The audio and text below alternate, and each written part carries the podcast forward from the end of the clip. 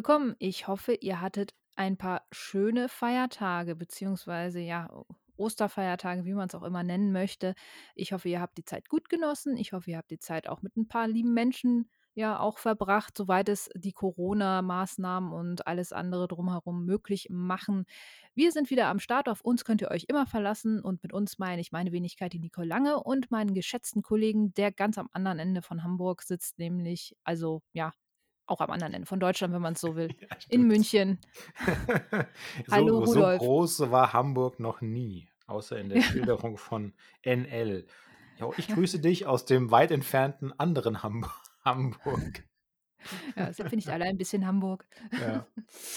Ja, auch hier aus dem Süden, ähm, gute Temperaturen, entspanntes Klima. Ostern war natürlich top, top, beste Ostern. Und jetzt geht es wieder hart an den Serienalltag.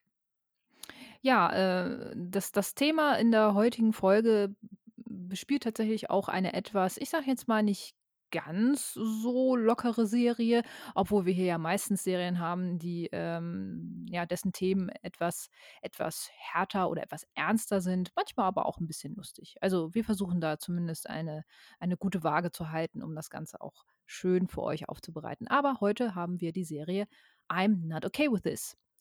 Mhm. Und die Serie ist schon im letzten Jahr produziert worden. Am 26. Februar 2020 hatte die ihren Release auf Netflix und basiert auf einer Grafik-Novel. Insgesamt sieben Episoden, circa 25 Minuten, also maximal so 30 Minuten lang. Also wirklich sehr kurze Folgen, die man da äh, produziert hat. Äh, insgesamt könnte man halt auch sagen, ja, äh, zusammengeschnitten hätten sie einen längeren Film ergeben. Ja. Aber ähm, ja, die, die sieben Episoden äh, schauen sich tatsächlich relativ schnell weg, was so viel nebenher, wenn man will. Ähm, ich kann ja kurz ein paar Randinfos noch dazu tun, bevor du, Rudolf, dann in, ins, ins harte Geschehen einsteigst. Ähm, die Serie wurde produziert von zwei Stranger Things Produzenten, was mich natürlich ganz besonders interessiert hat, weil Stranger Things ja eigentlich schon eine Serie ist, äh, die mm, ja zumindest äh, die ersten ähm, die ersten Staffeln äh, für, für Qualität sprach und ähm, ja, ich fand die letzte Staffel auch nicht schlecht, auch wenn es da vielleicht das eine oder andere mehr Kritik gab. Aber ähm, Stranger Things ist jetzt nicht das Thema, sondern I'm not okay with this. Ähm, und ja, worum geht's denn da, Rudolf? Worum geht es da? Es geht um eine kleine, überschaubare Familie mit einem Drama im Hintergrund. Und äh, zwar geht es um die 17-jährige Sydney Novak, die eigentlich si- sich in der Regel Sid abgekürzt wird. Es geht um ihre Mutter Maggie und es gibt noch einen jüngeren Bruder, Lime. Und ähm, die haben den Tod ihres, oder den Freitod, den Suizid, den Selbstmord, es gibt ja verschiedene Ausdrücke, ähm, ihres Familienvaters oder ihres Vaters zu verkraften und die Mutter natürlich den Tod ihres Ehemanns zu verkraften. Und ähm, das hat natürlich bleibt ein solches Schlüsselerlebnis, Ereignis in keiner Familie irgendwie ähm, un, was sagt man da am besten? Ja, das hinterlässt Spuren, würde ich sagen. Genau. Und auch hier ist es Ja. der Fall. Und die deutlichste Spur, die wir hier sehen, ist eben, dass Sydney und ihre Mutter äh, nicht darüber sprechen können oder die Mutter möchte nicht darüber sprechen und dieser Graben, der äh, wird immer breiter. Ähm, man erfährt in der ersten Folge noch nicht so, ob das auch zwischen, zwischen dem jüngeren Bruder und der Mutter so ist, aber auf jeden Fall der, der Kernkonflikt in der Familie ist in der ersten Folge zwischen Mutter und Tochter. Und ähm, ich weiß nicht, wollen wir jetzt noch Alge oder wollen wir schon in die, in die erste Folge richtig einsteigen? Ja, wir können eigentlich äh, direkt einsteigen. Also das, das ist jetzt sozusagen so der Ist-Zustand, äh, worum es da gerade geht, nämlich eben halt um die Protagonistin. Ähm, Aber Genau. man steigt schon in die erste Folge mit, mit einem recht äh, markanten Bild ein, sozusagen. Ähm, ja, richtig, richtig. Das ist, ein, Mit- das ist eine mega Referenz sofort an eine, ein, ein das, das Teenie-Drama schlechthin, könnte man sagen. Das best, nach bester Stephen, Stephen King S, nee, nicht S, sorry, Carrie-Manier. Dasselbe Ich wollte Bild. gerade sagen, ja, Ja, total, äh, ne? Die jüngere, die, die junge Schauspielerin, also die Blut überströmt, die sehen wir hier. Man war- hat überhaupt keine Ahnung, was äh, passiert ist. Also ein mega, mega Cold Opener sozusagen. Genau. Erste, dann- Fo- äh, erste Szene, die man sieht, sie läuft, Blut bespritzt, Blut überströmt auf einer Straße längs und ist total desillusioniert irgendwie. So, das ist die erste Szene, die man sieht und dann ein krasser Cut. Genau, und dann beginnt, äh, erst so ganz, äh, Highschool-mäßig der Schulalltag. Ja. Und, ähm, hier erleben Sie wir bei der gleich Vertrauenslehrerin. genau, die Vertrauenslehrerin, die wird so ein bisschen, ähm, wie es halt oft ist, so, äh, äh, ir ironisiert, äh, wie eine Karikatur gar dargestellt. Könnt auch glauben, dass die Kräuterhexe gerade noch in in dem ESO-Buch, äh, hier, äh, vertrauensbildende Maßnahmen bastelt und empfiehlt Sydney, ja, zu ihrer Aggressionsbewältigung soll sie doch ein Tagebuch führen. Entsprechend heißt übrigens auch diese erste Folge Liebestagebuch oder im Original Dear Diary. Und, ähm, Sydney nimmt es so eher widerwillig, ähm, an, ja? Und danach, äh, sehen wir schon, wie sie sich in einem Diner mit ihrer besten Freundin heißt die nicht auch Diner? Das wäre ja dann 'n bisschen Dina. witzig. Nennt sie Dina oder Diner? Dina? Ne, Dina Dina, tatsächlich so. okay. Also, man trifft man trifft sich im Diner mit Dina und die ist, äh, seit Kurzem aber und das ist das, äh, völlig Skandalöse, wie Sid findet und ich übrigens auch, die ist mit Bradley Lewis zusammen, ne, genannt Brad. Und das klingt schon so, als ob man ihn nicht ausstehen könnte und er wird auch wirklich so krass unsympathisch, äh, gezeigt. Ähm, der ist halt coole so 'n Footballer, der sich über genau. alle lustig macht, ne? Aber die Kombination halt, die auch er ist nicht nur ein also, diese Kombination aus Footballer und cool mit der mit der Eigenart, die dann oftmals diese Typen auch an den Tag legen, und zwar einfach schneidend gemein zu anderen zu sein, zusätzlich noch. Mhm. Und, ähm, ja. Aber Das die aber Vorsicht, hier merkt der Zuseher und die Zuseherin merken hier beim zum allerersten Mal oder sie merken, da also, hm, vielleicht ist es gar nicht so gut, sich mit Sid anzulegen. Wenn denn was passiert da plötzlich? Fragezeichen. Ja, man merkt natürlich auch, also Sid und, äh, der neue Freund von ihrer besten Freundin Dina, äh, die haben nicht so das beste Verhältnis. Also, Sydney lehnt eigentlich komplett das ab, was äh, was Brad verkörpert. Ähm, und, äh, weiß nicht, ob da auch so 'ne gewisse Antipathie deshalb entsteht, weil sie vielleicht für Dina so 'n bisschen andere Gefühle hat, weiß ich nicht so ganz. ja, ich habe das schon ich habe das auch so gelesen, dass dass sie dass sie eigentlich verliebt in sie ist, aber das kann ich mich also, ich habe das so gelesen. Spoiler! Ja, okay. Äh, also, es es wirkt so es es könnte so 'n bisschen durchschimmern auf jeden Fall, aber aber das ist in der ersten Folge absolut nicht nicht ausgesprochen und, äh aber hat so 'n bisschen Anleihen. Aber auf jeden Fall, ähm, kriegt kriegt ähm, kriegt Sydney die ganze Zeit, äh, so 'n Hals, während er redet und und das Schöne ist ja, sie kommen also, man die Geschichte wird ja so oder die die Story wird ja so erzählt, dass man sowohl ihre Aktionen und alles und alles sieht und und die Dialoge ganz normal sind, aber man hört Sydney auch aus dem Off kommentieren, und zwar die ähm, die Situation, wie sie grade passiert oder wie sie sie wahrnimmt so. Also, man ist quasi auch so 'n bisschen in ihrem Kopf drinne. Mhm. Ähm, und, äh, da hört man eben halt auch dann also, man hört, was sie sagt, aber man hö hört auch gleichzeitig, was sie denkt. Und das, was sie denkt, ist nicht immer unbedingt das, was sie was sie nach außen hin also, optisch ist ihre ja, ihre Meinung auch schon relativ klar gegenüber Brad, aber sie sagt es halt nicht so. Sie nimmt es einfach so hin, dass dass er sich einfach an ihren Pommes bedient und so was halt alles, ne? Aber innerlich brodelt's halt, ne? Und das merkt man dann halt auch sehr schnell, weil tatsächlich dann was passiert. Also, äh, innerlich wirft sie grade den kompletten Hass auf ihn sozusagen Mhm. und, äh, ihre Freundin ist grade weg und und bestellt 'n Burger und die beiden sitzen alleine am Tisch und während er so labert, ähm, wie gesagt, brodelt's halt in ihr immer mehr und, ähm, sie denkt sich einfach nur: „Boah, halt doch endlich deine Fresse“, ne? Also, so auf gut Deutsch gesagt, ne? Und in dem Moment passiert dann halt auch tatsächlich, dass er Nasenbluten bekommt. Zufall? Ich glaube nicht. Das glaube ich auch nicht, nein. Ne, genau. Und er wundert sich natürlich und alle so komplett so: „Boah“, und sie denkt sich halt so: „Okay.“ Also, ich glaube, sie sie sie sieht da im ersten Moment halt noch gar nix irgendwie in irgend 'ner Verbindung zu sich selbst, aber für den Zuschauer ist es natürlich schon so 'n bisschen ich meine, klar, du weißt, dass das irgendwas mit übernatürlichen F Kräften zu tun hat, wenn du die Serie dir anguckst so, aber, ähm, für sie ist es halt komplett so: „Hm, okay, was das jetzt?“ Das ist richtig und das kann sie noch nicht so recht einordnen, aber es ist auch nicht so jetzt, dass sie, äh, in dass sie in tiefem, äh, Selbstzweifel und Selbsthass verfällt. Äh, also, schon da bilde ich mir ein zu erkennen, äh, es ist zwar überraschend, aber irgendwie nicht unwelcome. So kommt's mir zumindest Ne, vor. Ne, genau. Also, ich glaube, sie nimmt das einfach als als glücklichen Zufall irgendwie so hin. Also, so insgesamt, wenn wenn wenn sie da also, sie wird ja auch so dargestellt in den ersten Minuten, wenn wenn man sie so sieht und wenn sie so 'n bisschen erzählt so, ähm, dass sie sehr impulsiv ist und ihre ihre Gefühle halt auch nicht immer so unter Kontrolle hat.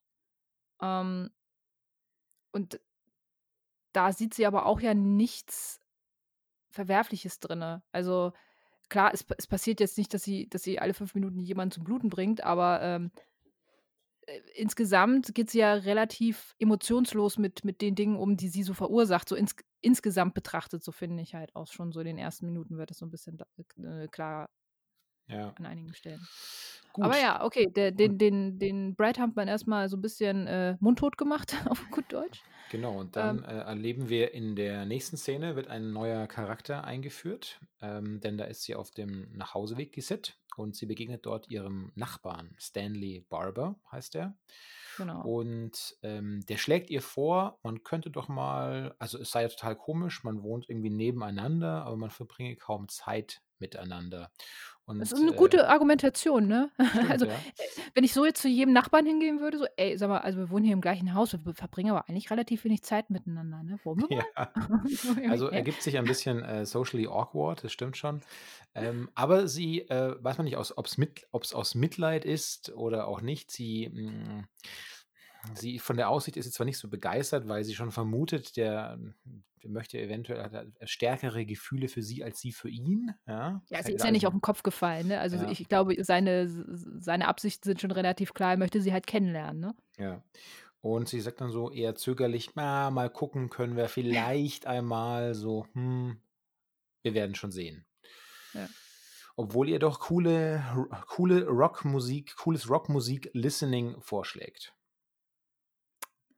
Da können nicht viele nein sagen, ne? Es reicht es reicht offensichtlich nicht immer coole Rock Rockmusik für Beziehungen. Ne, nicht immer. Ne, nicht Aber immer. eigentlich so vom Style her passt er, glaube ich äh, passt er eigentlich ganz gut zu ihr, weil er auch so 'n bisschen also, er er er wirkt, als wäre er so das perfekte Gegenstück zu ihr und würde sie da dadurch vielleicht sogar 'n bisschen ähm, bisschen supporten eigentlich so, weil er kommt schon 'n bisschen schräg rüber. Aber ich fand ich muss ganz ehrlich sagen, ich fand den fand den Schauspieler unheimlich charismatisch. Also, schon in den ersten Minuten, ich fand den irgendwie sehr sehr ansprechend so. Von seiner Art her auch so fand ich irgendwie passte irgendwie ganz gut, fand ich. Ja, kann ich äh, kann ich nicht nein sagen. Ich hätte, glaube ich wahrscheinlich hätte ich durchaus mit ihm 'ne Rockplatte gehört. Du hättest das Angebot angenommen, ne? Ich hätte gesagt: „Lass uns mal hier rocken gehen.“ Ähm ja, und, ähm, dann erleben wir ein eine weitere Begegnung. Dann gibt's etwas sozusagen Family Time, und zwar verlebt sie Zeit mit ihrem Bruder. Ähm, und da ist auch bahnt sich auch ein neuer Konflikt an. Diese Familie ist oft oft, äh, schon umgezogen, wird dann klar. Und, äh, das bleibt insofern auch im Schulalltag nicht ohne Konsequenzen, weil sie halt immer so 'n bisschen auch die Außenseiter sind damit. Mhm. Und der Bruder bekommt es auch schon ab im Unter oder in der Schule, dass er, ähm, ja, vielleicht nicht hart gemobbt wird, aber auch er hat so nimmt so 'ne ei Außenseiterposition ein. Und das ist eigentlich 'ne ganz, äh, schöne Szene dann oder eine der schönsten in dieser ersten Folge, wie sich die Schwester hier schützend, äh, vor vor ihrem Bruder stellt und ankündigt: „Also, wenn dir irgendwas in der Schule passiert, dann dann hat sie so Ja. 'n Hotdog in der Hand und vergleicht es so: „Dann reiße ich den die Zunge raus und zerquetsche ihn und haue ihn zu Brei.“ Und das ist natürlich besonders witzig, weil man noch die Anfangsszene im Kopf hat, als sie blutüberströmt die Straße entlang läuft, denkt man schon so: „Oh, Foreshadowing auf die geilste Hotdog-Party der Welt?“ Fragezeichen. Auf jeden Fall verbringen die Zeit miteinander und, äh, zwischen den beiden Geschwistern scheint's zumindest, äh, da erst mal zu stimmen. Also, die sind sehr, sehr eng und sie empfindet sich auch als jemand, der ihren Bruder beschützen möchte vor dem Unheil, das in der Welt, vor allem in der Schule, äh, droht. Ja, Ja. also, übernimmt da so 'n bisschen die Mutterrolle fast schon so. Genau. Mutter ist ja 'n ganz gutes Stichwort, weil dann ja, dann kommt's wieder so, als zu einer so unschönen und, äh, Begegnung zwischen Mutter und Tochter. Ähm, und das ist Auf der wirklich Couch ja, abends. genau, das ist sehr gut dargestellt. Die sitzen nämlich auf man sieht, dass sie beide auf der Couch sitzen, aber beide beide Personen werden sozusagen in der, in der, in der Gestaltung der Szene an, die, an das jeweilige Ende der Couch gesetzt, dass Ja, man sich auch ja. genau ja nicht berührt. Und ähm, die Mutter hat, man sieht es auch ganz gut, wie die Figuren dann ihre Körper halten. Nämlich die Mutter greift, und das wird natürlich auch so nebenbei erzählt, dass Mutti so ein kleines vielleicht Alkoholproblem hat, eventuell. Hat da schon das Glas Der Rotwein. Traubensaft Ja, der ist da schon sehr Traubensaft. beliebt. Genau. Und ähm, während sie sich an dem Glas Wein so ein bisschen festhält, greift aber auch die Tochter sehr deutlich um ihr Glas Erdnussbutter, indem sie auch mit dem Messer so ein bisschen drin rumstochert. Und so hat jeder seins, womit er gerade so rumnestelt, um nicht dieses, dieses offensichtliche Vaterthema, das sprichwörtlich und buchstäblich wie ein Block zwischen den beiden auf der Couch gefühlt hängt, anzuschneiden. Und äh, die Tochter macht dann nochmal einen man hat das Gefühl, sie möchte noch mal einen Versuch starten, jetzt das Ganze so ins Rollen zu bringen. Oh ja, das war so traurig. Ich war also, ich musste zwar auch lachen, äh, aber aber es war so traurig irgendwie so. Ich also, ja, erzähl. Ja. Ähm, die Tochter versucht eben da ihre Gefühle zu offenbaren oder das Gespräch in Gang zu bringen und wird halt wirklich so eiskalt ausgebremst und die Mutter lässt sie ich weiß gar nicht, man erfährt natürlich nicht, ob sie das bewusst macht oder nicht, als sel als emotionalen Selbstschutz praktisch. Aber es ist so, als ob man halt mit Tempo 300 gegen so 'n massiven Eisblock laufen würde. So lässt sie die Tochter auflaufen übel, und, ähm und sagt und und, ähm, so 'n presst ihr so 'n Spruch im Sinne von Expectation Management, äh, so: „Liebe Tochter, äh, du kannst halt vom Leben praktisch nicht alles erwarten“, so ungefähr. Oder von Ja, von also, äh Menschen, ja.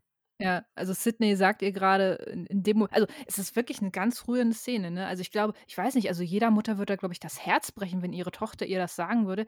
Ja, ich habe den Eindruck, dass manchmal dass ich von den Menschen um mich herum, äh, nicht so geliebt werde oder dass dass dass ich irgendwie die Liebe nicht so zurückbekomme so. Also, wirklich was ganz Deepes in dem Moment so, wo du eigentlich jeden in 'n Arm nehmen möchtest irgendwie und sagen möchtest: „Oh Mhm. Mensch“, ne? Und die Mama sagt so: „Ach, Liebes, ich glaube, du erwartest da manchmal auch einfach 'n bisschen zu viel.“ So Ja. und Bom.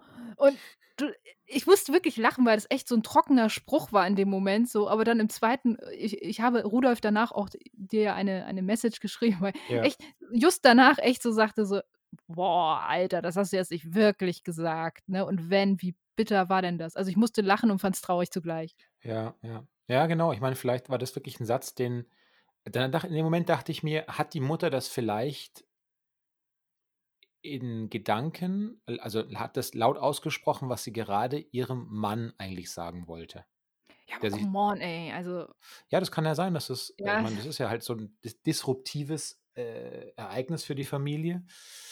Ähm und diese Abfuhr praktisch, die sich da eingesammelt hat, die Tochter, also Sid, ähm, die führt dann dazu, dass äh, zieht sich dann nach diesem Streit auf äh, in ihr Zimmer zurück und aber das brodelt, das merkt man nach wie vor in ihr, ja? Und das Ergebnis bekommt dann sozusagen das Haus ab oder die Wohnung ab, weil es plötzlich, zack, einen krassen Riss in der Wand gibt, ja? Ja. Tele Telekinetik, äh, Sid, ähm, macht einen auf X-Man und lässt gleich mal das Haus, äh, splittern, ne? Also, nicht das komplette Haus, aber ihre ihre Zimmerwand hat so Genau. hat so 'n hat so 'n etwas größeren Riss dann auf einmal. Riss. Ja, so 'n Riss die Freunde von Doctor Who, die können wissen ungefähr, was für eine Art von Riss das ist. Die Matt-Smith-Zeit, das ist so ein so ein von so einem Riss sprechen wir ungefähr. Ähm, richtig, Ja, und mit diesem starken Bild des Risses endet diese 1. Folge, in der wirklich viel erzählt werden musste, in ja nur 20 Minuten. Ja, war bestimmt keine leichte sagen Aufgabe. Ne, tatsächlich nicht. Aber, ähm, ich muss sagen, das also, die Episode hat mir gezeigt, dass man sehr viel, sehr gut auch in kurzer Zeit erzählen kann. Mhm. Ohne dass ich mir jetzt großartig gedacht habe: „Oh, das hätte mir jetzt gefehlt“ oder so. Also, sie haben die wichtigen Charaktere dargestellt. Die Dialoge waren auch eigentlich so weit immer on point, dass du genau wusstest eigentlich: „Okay, das das ist der Zustand jetzt grade, so fühlen sich die Personen. So ist so ist die, äh, Gemengelage grade so.“ Ja. Ähm, also, das fand ich, haben sie eigentlich sehr gut hinbekommen und war ich war ich wirklich erstaunt. Ich habe mich jetzt eigentlich auch nicht, äh, jetzt gelangweilt oder habe jetzt gedacht: „Okay, da fehlt mir jetzt irgendwie so was.“ Ne, Hm, ne, fand ich ne. vom Pacing eigentlich ganz okay. Und, ähm, was da besetzt das ist ein widerlicher Ausdruck, sorry, was da besetzt wurde. wir reden von Menschen, Wir reden von Menschen, okay, alles klar. Also, wer da wer da besetzt wurde, ist auch, äh, meines Erachtens gut gelungen. Wir hatten über die das äh, die Besetzung des, äh, Nachbarn ja schon gesprochen, aber, ähm, so also, mir ist da jetzt keine Person aufgefallen, bei der ich gesagt hätte, die passt nicht in diese Bilderwelt hinein, die passt äh, das fügt sich schon, finde ich, alles ganz organisch zusammen, auch wie die Figuren miteinander umgehen. Der einzige Showstopper für mich war ein bisschen ähm, äh, dieser Typ, der, der, Foot, äh, der, Foot, der Typ Footballstar, mhm. der wird derart unsympathisch gemacht, dass es für mich ganz schwer zu glauben war, und wahrscheinlich auch deshalb genauso schwer zu glauben war für Sid, dass ihre beste Freundin, die sie ja zu kennen glaubt, gut, auf den in Anführungszeichen reinfällt und ähm, auch das äh, erste Mal, vielleicht wieder so angedeutet, weiß man ja nicht, aber auf jeden mhm. Fall auch schon äh, äh, Sex mit ihm hatte. Ähm, aber auch emotional ist, glaube ich, mindestens genauso der Schock so tief da, dass die sich, dass die, die beste Freundin ähm, mit so einem menschenverachtenden Scheißkerl einlässt. Ja. Ja, das wirkte auch so ein bisschen also, ja, die Figur an sich, muss ich auch sagen, wirkte wirkte 'n bisschen über übergezeichnet irgendwie. Ähm, und so mit mit Schlaghammer, so, das ist das ist den, den wir hassen, alle bitte, so Mhm. irgendwie. Ähm, und ja, es, äh, sehe ich ähnlich. Es war jetzt nicht so ganz nachvollziehbar, weshalb gerade äh, Dina und und der sich jetzt, ähm, zusammengefunden haben. Im Ähm, vor Diner. allem ja, genau. Dina im Ne, aber auch so aber aber sie erzählt es ja also, äh, Sid erzählt es ja am Anfang auch so 'n bisschen, dass sie auch gar nicht weiß, warum Dina mit ihr befreundet ist so. Mhm. Also, vielleicht ist das so 'n generelles Ding von Dina irgendwie so, dass sie sich ständig Leute aus weil Dina scheint ja so vom Typ her jemand zu sein, der da schon auch, äh, sich in solchen Sphären, äh, bewegt, wie wie's der Footballspieler tut. Also, die scheinen wohl ansonsten den gleichen Freundes also, sie scheint ja sehr beliebt zu sein. Sie spielt da im Team von, weiß ich nicht, Ba Basketball oder was das war. Ähm, und da kann ich das vielleicht dann in der Hinsicht verstehen, dass die dass die vom vom School-Umfeld schon 'n bisschen mehr miteinander gemein haben und Sydney eigentlich eher also, vielleicht müsste man das andersrum sehen, warum ist Dina eigentlich mit Sydney ähm, ja doch mit Sydney befreundet irgendwie so, äh, weil eigentlich passt Sydney überhaupt gar nicht so zu Ne. ihr vom vom Typ her. Weil wenn Genau, du und dir auch das mal so ja. ne? Und das Wenn du habe ich mir nämlich Sydney auch ma gedacht, dass ja. eigentlich die eigentliche Verletzung darin besteht für Sid, äh, dass er sich die Frage stellt: „Hey, wenn du normalerweise mit solchen Typen irgendwie, äh, körperlich und emotional enger abhängst, was sagt das jetzt über mich aus? Siehst du mich etwa auch so wie diese Leute oder wie diesen Typen?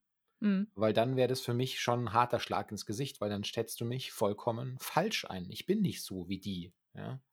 Ja, ja, eben, ne? Das ist so also, Sydney also, ich habe mir jetzt ja auch, äh, das die dieses Graphic Novel so 'n bisschen angeguckt. Das ist halt 'n komplett anderer Stil natürlich auch und, ähm, äh, die das, äh, eigentlich nicht vergleichbar so jetzt, aber, ähm, Sydney ist ja auch in ihrer Darstellung also, man merkt in ihrer ganzen Optik auch, finde ich, den Selbsthass schon projiziert. Also, sie sie zieht sich ganz unspektakulär an, fast schon bieder so 'n bisschen. Bloß nicht auffallen in der ganzen Geschichte bei bei den anderen Leuten so und, äh, sehr still, verzieht kaum 'ne Mimik, also, kann sich irgendwie kaum selbst leiden so, ne? Mhm. Wirkt so wirkt es irgendwie Ich zumindest, finde auch, ne? das merkt man, als sie diesen kurzen Weg die machen das das diese Szene im Diner Diner und Diner. Das beginnt nicht direkt im Diner, sondern es beginnt auf dem Weg dahin. Also, die machen noch 'n paar Schritte dahin und da sieht man Mhm. auch, dass, ähm, Dina ihr eine so 'ne Choreografie 'n bisschen vortanzt und sie auffordert mitzumachen.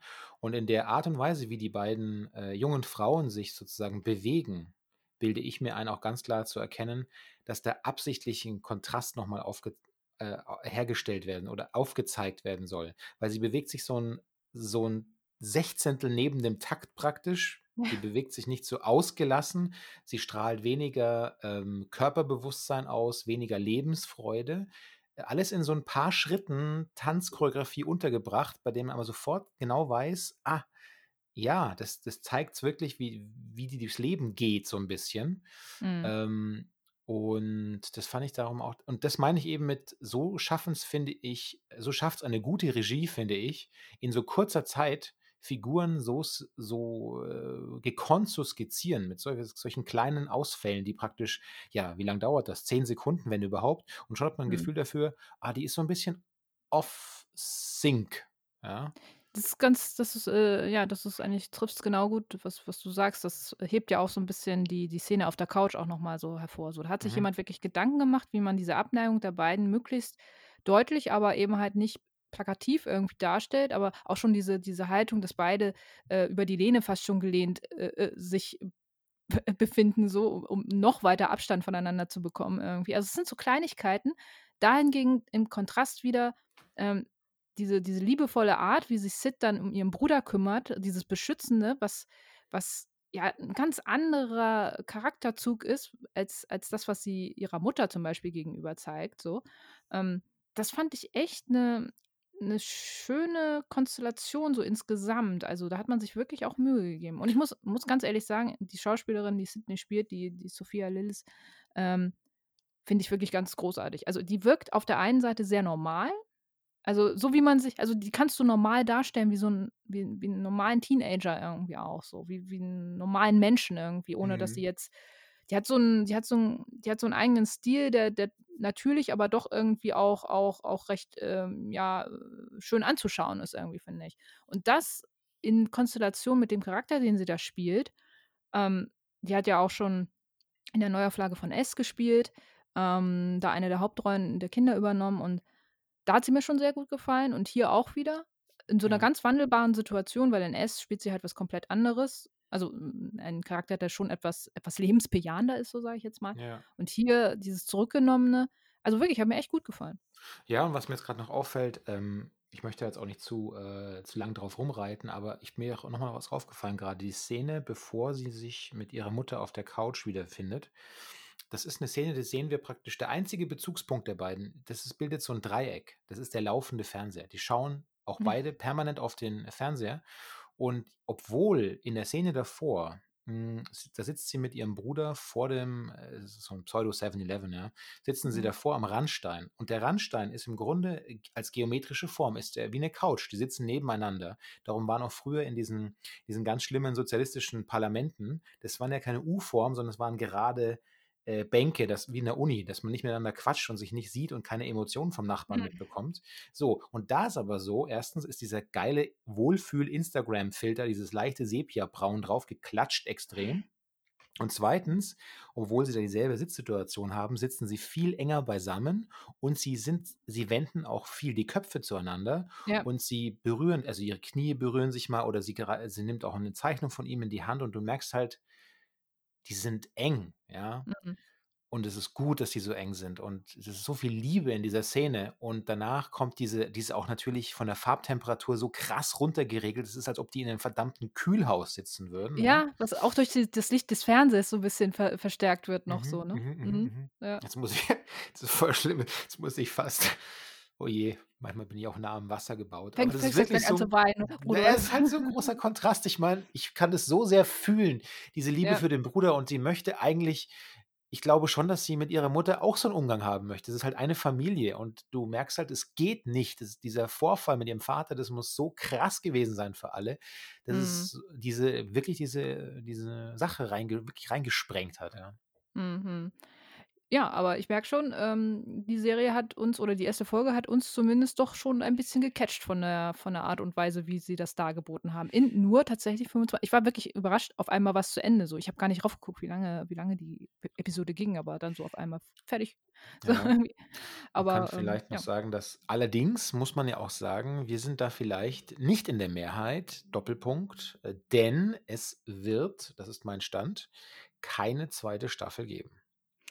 Aber die Gründe waren jetzt, glaube ich, nicht, weil die Serie schlecht ankam, Mhm. sondern weil man sich da planungstechnisch also, ich habe das Gleiche gelesen, ja, aber ich glaube, man konnte sich planungstechnisch jetzt noch nicht so drauf einigen, A, was das Budget angeht in dieser Corona-Pandemie grade. Also, dass die Corona-Pandemie und das Planungs äh, die Planungssicherheit grade noch nicht so da war.